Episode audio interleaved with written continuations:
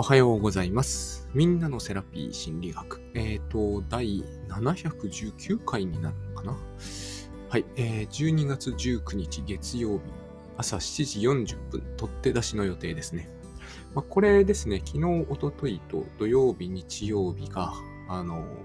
タスクシュート協会というところでですね、ところでって僕も一応理事なんですが、の、あの、認定講師を、の方のための、あの、講座、マスター講座っていうようなのをやってきて、えっ、と、丸々2日を事実上使ったので、あの、もはやこれを収録する余裕はなかったと。まあ、あの、機材をね、持ってってホテルで撮るということも可能だったんですけど、本当にやる気になれば、そういうことをやろうという気には全くならなかったので、えー今日取って出しをするといった形になってます。で、この回がですね、またすこぶる良かったんですよ。まあ、良かったと言っても、ほとんど私は何にもしてないんですけど、あのおおむね、こう、なんですかね、裏方役をですね、あの、一番偉い大橋さんがやって、あの、表にではほとんど全部、えー、ジェームス崎さんがやると。で、私はそれを横で見てるという感じの役割だったんですけども、役割じゃないよね、これはね。あのー見てて、あ、これはすこぶるうまくいってるなっていう感じが、えーずっとしているという、まあ、大変ありがたい回だったわけですね。で、まあ、これですね、えーいろんな要素があっただろうとは思うんですけど、別に僕は要素分解をして、これからそれについて考えようという気は全然なくてですね。あの、その中で一つ二ついい話があって、えーそのお話をしようと思うんですけど、その前にですね、最近の私ちょっとちょこっと聞き直して自分の思ってたんですけど、えらいまとまりが良くなっちゃったなっていうのがすごいこう気に入らなくてですね。まあ気に入らないってことはないんだけどね。あの、もっとこうごちゃごちゃさせようという、これも意識的にやるのはおかしいんで、まあそのまとめようという努力を、えー捨てようと思いまして、えー今日も話、今日からまた話がですね、えっ、と、また、えカオスになっていく予定なんですよね。予定、予定立たないですけど、カオスになる予定とかって何もないんですけど、まあ、あの、とにかくこう、まとめるというのは、えっ、と、その時も思ったんですけど、原則いいことじゃないなと思ったんですね。あの、原則いいことじゃないってことはないね。だけれども、まとまるというのは、えーある種の犠牲の上に成り立つもんだなっていうのは、えーつくづく感じたんですよ。なので、えっ、と、まとめる必要のあるものも普通に多くあるんだけれども、私のこのポッドキャストはですね、まとめる必要を私が全く信じていないということもありまして、えっ、と、雑然とさせておこうと。まあそれについて、えー残念なリスナーさんもいれば、えっ、と、その方が良かったというリスナーさんもいらっしゃるとは思うんで、えー気にはしてるんですよ。気にはしてるんだけど、えっ、と、私は文章を、こう、なんつうんですかね、あの、日常エッセイを面白く書ける人っているんですよね。雑なん、雑然としてる感じなんだけど、まとまりはないんだけど、まあ、エッセイですから、えっ、と、うまくやる、うまく書けるっていう、そういう能力ってのがあって、私はそれは結構こう読んできたし、こう考えてもきたんだけど、私向きではないんですよね。私が書いちゃうと、ああはならないんですよ、なかなか。あれ、あれを下手に真似たようなものは作れるんだけど、ああはならなくて、ああいうの上手い人っているんですよね、本当に。あの、文体から全てがそういう方向を向いてるんですよ。で、えーでも、この、このポッドキャスト私は、えっ、と、それとは違うんだけど、あのー結構うまくばらけてるなってのいつもこう、そ、そこに割と価値を見出しているという、えー人間なんですよ。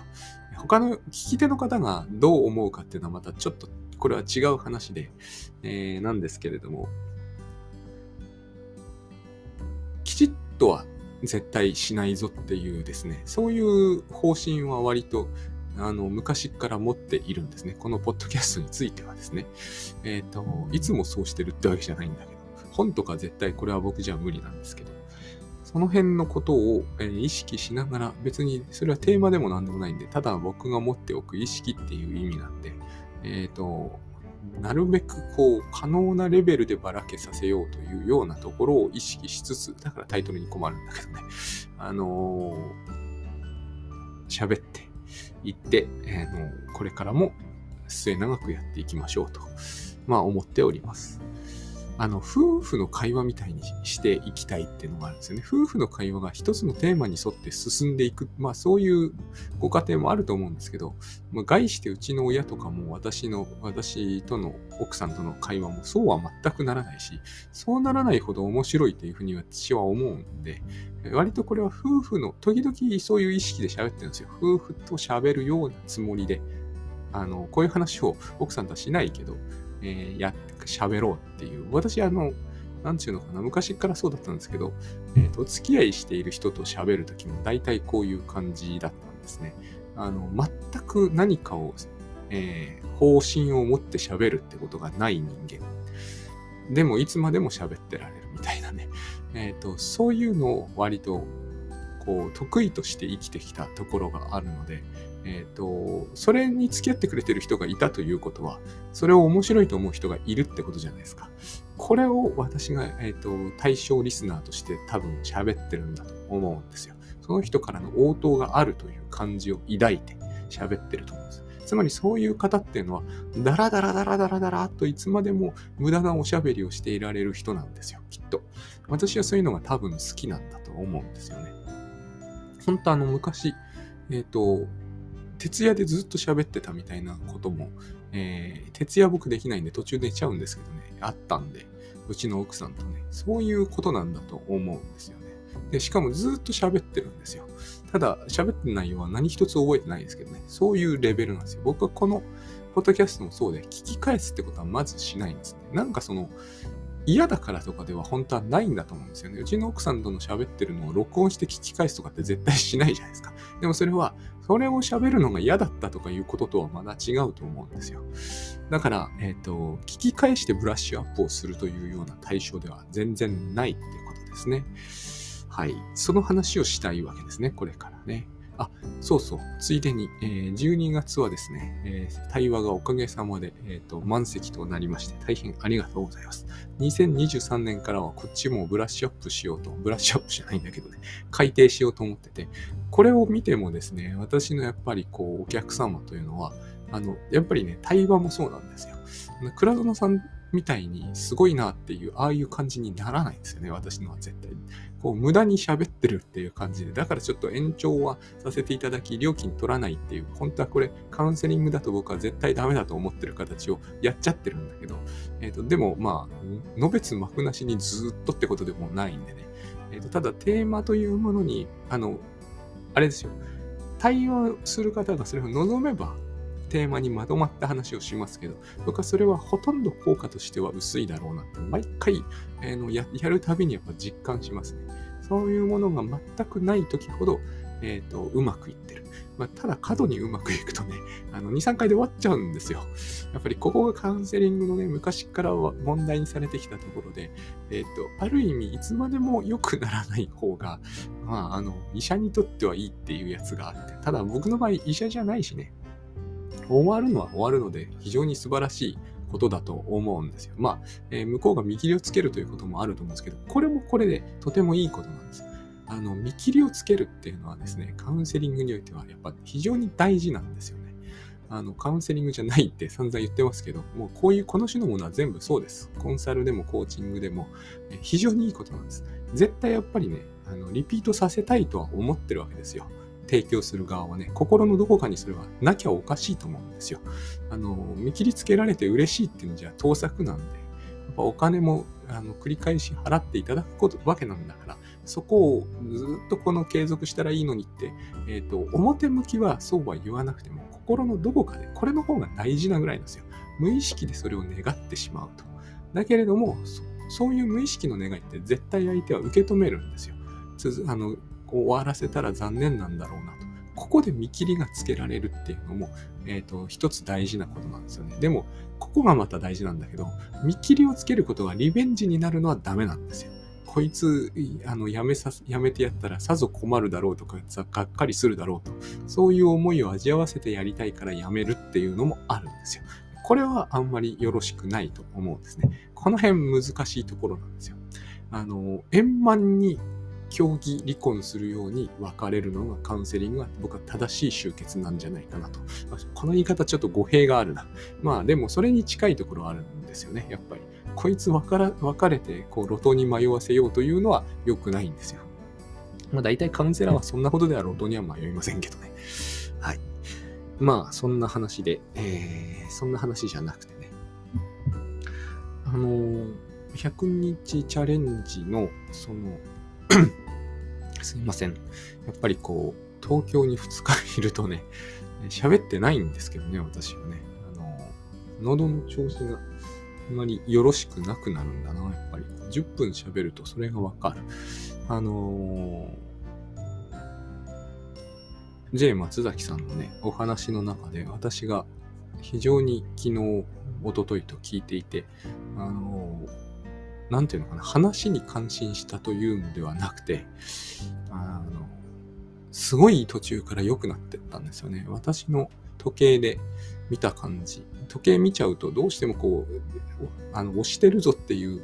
絶写になっちゃうんで、私は全然昨日は違う理由で時計見てたんだけれども、あの、僕はそういう時時計見るんですよ。この瞬間、あれですよ。今回の、まだ見てないんだけど、あの、メッシがゴールを決めた瞬間何時だったみたいなのを確認したいんですよ、私は。で、えっと、あ、この辺から J さんが軌道に乗ったっていうタイミングがあって、えー、13時何分とかだったんですよね。午前中は乗り切れなかった感じがあったんですよ。私の中ではね。えっ、ー、と、おとといの午後13時過ぎ、お昼食べた、お腹空いてたのかな あの、とにかくあって、ここから来たな、みたいな感じのがあったんですよ。で、僕が見るとですね、あの見る限り、なかなかそういう風にならないんですよね。いろんな意味で。いろんな人が喋ってて。で、これは、その人の脳、なんていうのかな、その人が他の人より上手いとかなんとかいう話とは全然違って、えー、いい話をしているかどうかというのとも違って、えっ、ー、と、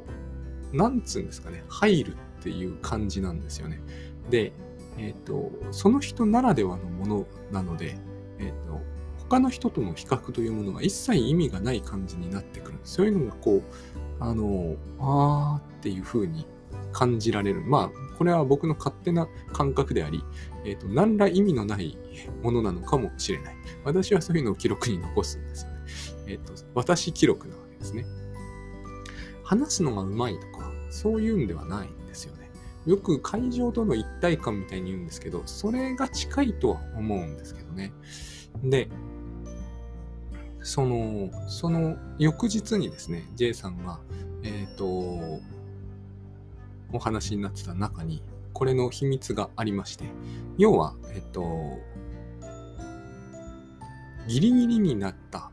時にアイデアがどんどん湧いてくるっていう彼は言い方をしてたんですけど、あれはちょっとこう、もう一つ、えっと、言わないと伝わらなくてですね、えっと、その場になってみなければ出てこないことがあるっていうふうに僕は思うんですよね。えっと、昨日は20人の方がいて、事前にこうどう、どうしてもこうなってくると、事前の準備が大掛かりになってくるわけじゃないですか。これが小掛かりであればあるほど、おそらくこの可能性は高まるんですよ。私自身がよく経験するんだけど、スライドを用意した回、がっちり用意して、これならいけるっていう回ほどダメな回はなくて、えっ、ー、と、何にもやっぱり準備しない方が、これをですね、良しとしない空気があるんですよ。やっぱり世の中的にはね。世の中的って言ったってそんなものは本当はないんですけどね。あくまでもそう思う人がいるっていうだけであって、えー、そんな空気も、えー、世論もないんだけど、とにかくそういうのに対する警戒心が働いちゃって、まあ、J さんも大量に用意されて、しょうがないんですけどね。これは会の趣旨から考えても。でも、この考えが僕は本当はおかしいと思うんですよ。やっぱりこう、教会というようなものでやってるからとか、えっ、ー、と、たくさんの人が来るからとか、大掛かりだからとか、大掛かりっていうのはすでに明らかに何かをこうイメージしちゃってますからね。大掛かりとは何なのかと。あれ、武道館とかと比べると全然大掛かりでも何でもないわけですね。相対的な話ですよね。大掛かりとか言ってるのは。しかも自分の中で。そうじゃなくて、本当は、えっ、ー、と、価値がそっちの方が高いというなら、なおのこと、やっぱりこう、最も高いパフォーマンスが出せるやり方でやるべきであって、価値が高いからスライドの枚数が増えるというのは、本来はおかしいと僕は思うんだけれども、まあ、しょうがない面はでもあると思うわけですね。で、このしょうがない面というもの、つまり、それが現実原則ってやつなんですよ。いきなりフロイト用語になっちゃって悪いんだけど、要するに、しょうがない面っていうのは、そこに関わる人たち、すべてが、えっ、ー、と、まあ、ここはグッドバイブスの言葉で言うと、そこに関わるすべての人が過剰に恐れと不安を抱かないという、抱かせないためには、しょうがないんですよ。しょうがなくやらなければいけないことがあるわけですね。これを現実原則と言うんですよね。私たちは。多分。で、えー、現実原則なので、まあ、えー、と、そこにいる関係者すべての人が恐れを抱かないと。で、も、何をしなきゃいけないかというと、最も怖がってる人のまず恐怖を何とかしなきゃいけない。その人は、えー、わかりませんよ。誰なのかとか一切僕はイメージしないんですよ。もっと、もっともっとずっと、えー、なんだろうな。あのカチッとした回だと。またこのカチッとしたっていうのもイリューションなんだけどね。でも、まあ、お偉いさんが来るとかね。そういう中で、例えば自分の、こう、に対してですね、軽んじられたということをものすごく恐れる人がいるとするじゃないですか。その人がの恐怖心を取り除いてあげるためにスライドを作るということを、えー、やむを得ずするんですよ。ただ、そうすることによって、えっ、ー、と、最もその場で恐れていない人、例えば昨日で言えば私。私なんかを犠牲にするしかないわけですよ。私としては、えっ、ー、と、J さんの即興を聞くのが一番面白いと思うわけだから、えっ、ー、と、スライドいっぱいのものを見せられるということに対する恐れがゼロであるとは言えないんだけど、あの場合、私が一番恐れていない人間だとするとですね、えっ、ー、と、一番恐れていない人間には我慢してもらうしかないです。ここも現実原則なんですね。で、私が我慢すれば済むと。当然、えっ、ー、と、私についで恐れていない人という人たちに対しても、えっ、と、若干の、こう、あ、今回はごめんねってことが起こるわけですよ。これが起きている。つまり、え、ー、と、完全な両立させるというのはなかなか困難だっていうところに、現実的な問題っていうものが、問題じゃないんだけどね。まあ、現実的なチャレンジというものが潜んでいるわけですね。で、J さんがそれについて、えっ、と、言及した時が何回かあって、やっぱりこれが意識されているんだなって思ったんですよ。あのー、この場の雰囲気とか、その人の目つきとか、えー、と反応とかを見て、えー、自分が喋ることをその都度その都度っていうのはもう瞬間瞬間ってことになるんですけど、えー、決まっていくというのが一番いいんだけれども、えー、事前に準備しなければならないし、事前にしている準備もあったしね、要するに用意したスライドってことですよね。あったから、えーと、そういうものとこう混ぜ合わせて作り込んであげていかなければならないって、これもう作り上げているのはその瞬間じゃないですか。現場じゃないですか。これしかないんじゃないかなって私はやっぱり毎回聞くたびに思うんですよね。で昨日はもうそれが J さんの意識の上に登ってきた上にあの場面でそういうことをしているっていう自覚もあったわけで、あの、それがやっぱり私はいいと思うんですね。これは J さんのが、まあ、良かった話なんだけど、えっ、ー、と、私がしたいのはそういうことではなくてですね、えっ、ー、と、これを僕らは毎回、あの、いろんな場面でね、毎回毎回、いろいろな、えっ、ー、と、小さな小さなこだわりを持ってですね、壊しているんですよ。僕が言いたいのはそれなんですよね。そこをえーと、壊しているから私たちは最上のものではないものを、えー、いつも見させられ自分で用意してつまりですね何ていうのかなあのマックスの価値あるものがそこにあるんだけどもそれはけしかもそれを手に取ってこういうことですよね昨日一昨日もバフェットの話がね何度かねえーと、具体例で出てきたんだけど、バフェットで一番美味しくて一番高級で一番自分が食べたいものを決して食べずに、それは全部捨てて、そうじゃないものを食べることが現実的なんだって言ってるのが私たちの現実なんですよ。これを、えーと、認識しておきたいという話を僕は今日したいんですよ。あの、J さんが良かったって話よりはですね、あの、それも、まあ今のはリップサービスでしといたんだけれども、えっ、ー、と、僕が一番気にしているのはそそれなんですよ。まあ、しょうがないよねって言えばそうなのかもしれません。あの、だけれども、私たちはそれを現実にやってるんだよっていう自覚は持っといた方がいいと思うんですよ。これをですね、やっぱり、あの、私なんかも、いろんな言い方が気に食わないんだと思うんですね。だからどうしても、え、ー、と、気に障るというか、その人のイラッとさせてしまうんですよ。そのイラッとは、つまり恐れなんだけれども、えっ、ー、と、この話はもう本当、えー、倉園さんなんかが何度も何度もしてくれている話じゃないですか。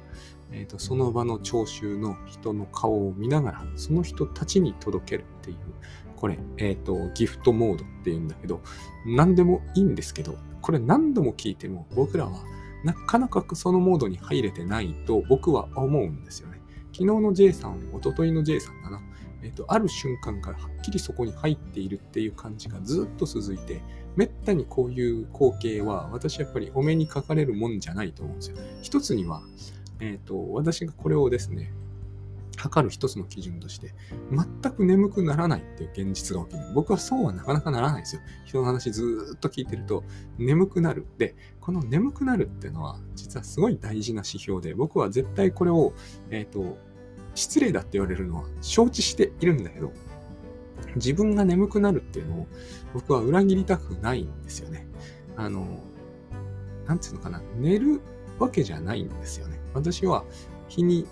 かなりたっぷり寝てるんで、最近なんか8、9時間寝てるんで、眠くなんかならないはずなんですよ。体力的には。眠くなるというのは、寝させようとする力が働いているっていうふうに私は解釈しているんですね。そういうことって昔高校の先生にいてですね、あの、世界史の先生だったんですけど、僕、その先生好きだったんですよ。世界史を専門で取ったことがあるぐらい。でも絶対寝ちゃうんですよ。気がつくとクラス中が寝てるんですよ。その先生は声が小さいわけでもないんですよ。で、張りもある声で、はっきりとした、こう、調子で、こう、バーッとこう喋っていくんだけど、みんな寝てしまうんですよ。しかもその先生は結構人としては好かれてたんですよ。あの光景が不思議でですね、ものすごい面白いなって。その先生は、まあその、二つ僕は非常に不思議なことがあると思うんですよね。一つは人を怒らないということではない先生なのになぜか人がどんどん寝ていくことにはあんまり怒らないんですよ。これは僕は大きなポイントがあると思っていたんですね、当時から。えっ、ー、と、怒鳴れば怒る、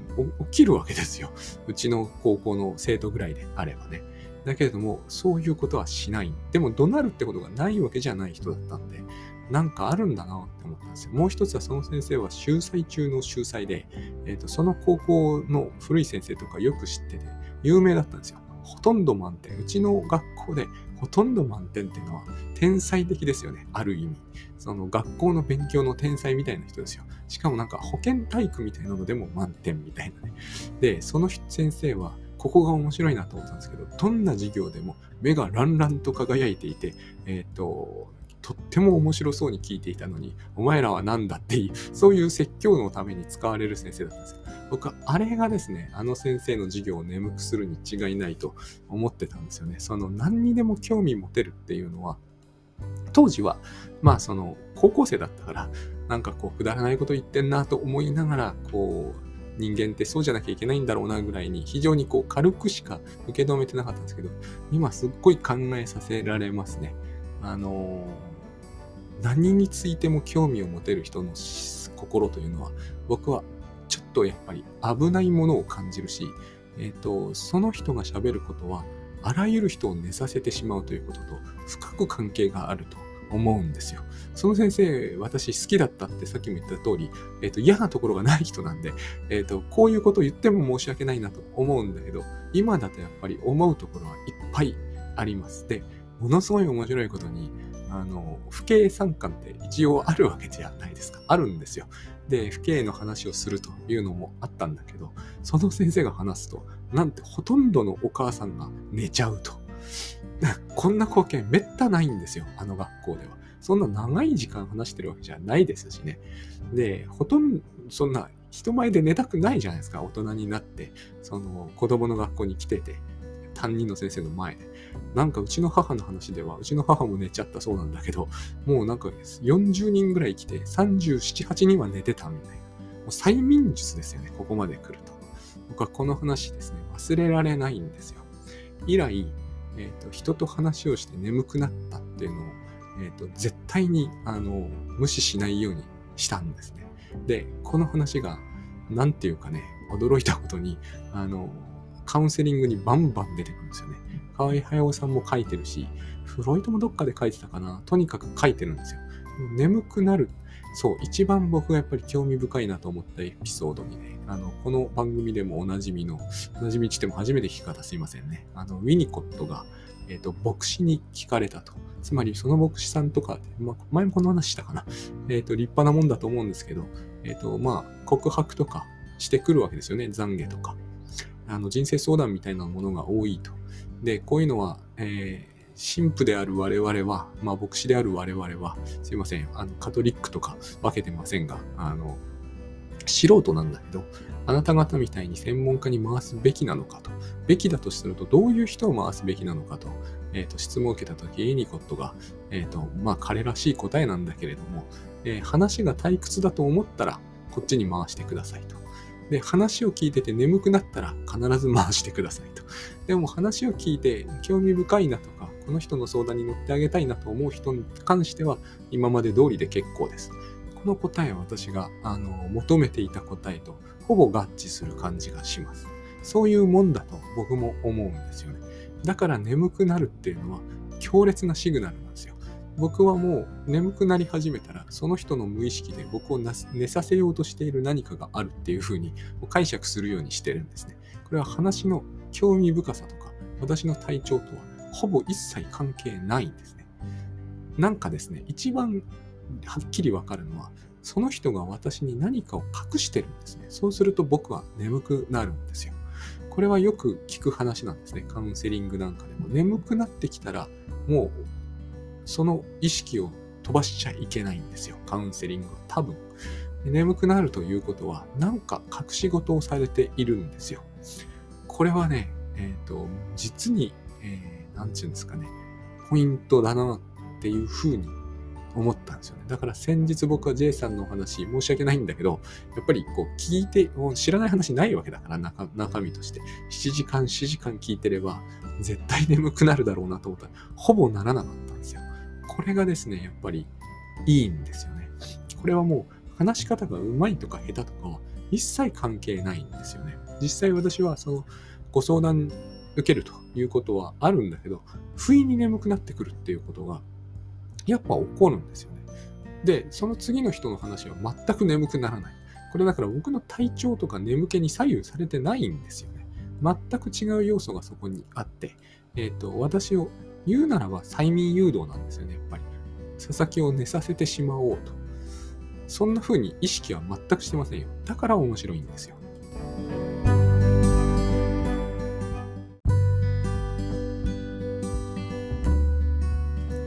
で、まあ話が、えー、眠くなる話から戻ってこれてないんで、一旦戻るんですけれどもね。あのー、私たちはそのバフェットで最上の一番食べたい、一番美味しい、一番高いものをですね、捨てるんですよ。捨ててると僕は思うんですね。で、何をするかというと、ちょっとこう、スタッフに呼んでですね、あの、このバフェットのこの辺が汚れているよとか、そういう指摘をするんですよ。これが私は、えっ、ー、と、行われてしまうことだと思っているんですね。つまんないことが気になってくるような気がするじゃないですか。あんまりうまくないというか、面白く聞いていない話ってのは。あの、ね、準備が十分されてないんじゃないかとか、あの、あれですよ、偉い人がメンツとかを気にするときって大体そういうもんなんですよ。あの、このスライドは俺に対する敬意が足りてないとかね、そういう話をするんですよ。興味が持ててない時の人の態度ってのはそういうもんなんですよ。やっぱりこれは、あの、若干こう、なんつうんですかね、うんと、かん人、一向しないとわからない話だけど、やっぱり倉園さんがよくグッドバイブスでおっしゃる通りで、えっ、ー、と、こういうことを言う人は怖がってるんですよね。そして、えっ、ー、と、まあ僕はもう一歩踏み込んで今日は喋っちゃうんですけど、この回を台無しにしたいという無意識が必ず働いてると思うんです。何かやっぱりですね、そこには、えー、復讐心というものが感じられるんですね。自分が小馬鹿にされたから、えっ、と、こいつを困らせてやれっていうわけですよね。そういうものが働いちゃうと。そして台無しに、だいたいバフェットを台無しにするって自分が飯を食えなくなるってことになるじゃないですか。これをでも僕らはやっちゃう。特に無意識ではやっちゃう。無意識でやっても、あの、罪悪感を持たずに済みますからね。この、さっきのその J さんの前、なんちゅうんですかね、目の前の人を見て、その人に向かって話すという話はもう、えっ、ー、と、その聞いてる人はなんだけど、倉園さんがグッドバイブスで、まあ100度は言ってくれてますよ。僕は毎回あの聞くたびに、あの、なんつうんですかね、決意だけ新たにしていたんでは始まらないって思うんですよ。僕はね。つまり、これは依存症とそっくりの展開を見せてきているわけですよ。あの、お酒を明日こそやめようと思って飲んでたんじゃ始まらないわけですよね。だから私はその、やっぱりこう、偉い人にケチをつけられようと、えっ、と、お前分かってるな。今日、いつもはフリーハンドでいいけども、今日のこの回は大事だからスライド1000枚だぞっていうのは、えっ、と、それに乗るっていうのはやっぱり、結局飲んじゃうってことと同じだと思うんですよね。まあ、いつも通りの話になってますけど、マッチ売りの少女のマッチなんですよ。やっぱりそこでマッチをするのはまずいわけですよね。えっ、ー、と、今回こそ大事だからとか、本当に今は辛いからとか言っていたらですね、えっ、ー、と、最近そう、永田カビさんの新刊ですよね。膵臓を壊しましたみたいな、えタイトル違うけど、そういう本がありました。あれだけ酒飲めば膵臓壊れますよね。でも本当に、本当にもう今どうしても無理だからって言って、まあ、焼酎をリッターぐらいで飲んじゃうわけですよ。焼酎リッターで飲むとかね、本当にガソリンかって感じがしますよね。でも人間ってそういうもんだなって僕はつくづく思うんですよね。あの、J さんのね、その、それも、と、結局、なんつうんですかね、僕だって、やっぱり、ああいう回では、結局準備をしちゃうだろうなと。準備をするのがいけないわけではないんですよ。準備をするのは全然いいんですよ。恐怖からしちゃいけないんですけど、僕らは恐怖からこそするんですよね。本当にこれは些細なことなんですよ。だって、永田カさんが膵臓を壊した原因も些細ですもん。人と話すのが怖い。人と話すのが怖いから、膵臓を壊れ、壊すほどお酒を飲む。これが人間なんですよね。それだったら、えっ、ー、と、人と話せば済むじゃんってつい思っちゃいますよね。僕らはそういうことをしちゃう生き物なんだなって、あれを読むんで痛感したんですよね。村園さんがあれほど言ってくれていても、やっぱり今ここじゃない生き方を僕らは延々し続けてる気がするし、えー、しちゃうんですよね。やっぱり当日ケチをつけられたくないという、そんな思いで、えっ、ー、と、いらないスライドを一丁入れるんですよ。僕僕はそれをしちゃう人間だと思います。J さんがってんじゃんとか、そういう話ではなくてね、これを聞いている方がっていうんでもなくてね、え、ー、と、私はそれをしちゃうなと。横で倉園さんの話をあんなに聞いててもしちゃってるなと。いろんな意味でね、しちゃうんですよ。そこをなんとかしなきゃなっていうのは、もう毎度毎度の、あの、課題ですね。本当に聞いてんのかな、私はと思いますね。あの人の話を。毎日毎日、こう、今日は飲まないぞって言ってる人と何ら変わらないなって思うんですよね。えー、飲まないぞって思ってる人は本気で飲まないと思ってると思うんですよ、僕だって。えっ、ー、と、でも飲んじゃうっていう方の問題の方がはるかに重大じゃないですか。この場合、決意とかの意味が全くないですよね。すでに膵臓壊れてるんだから、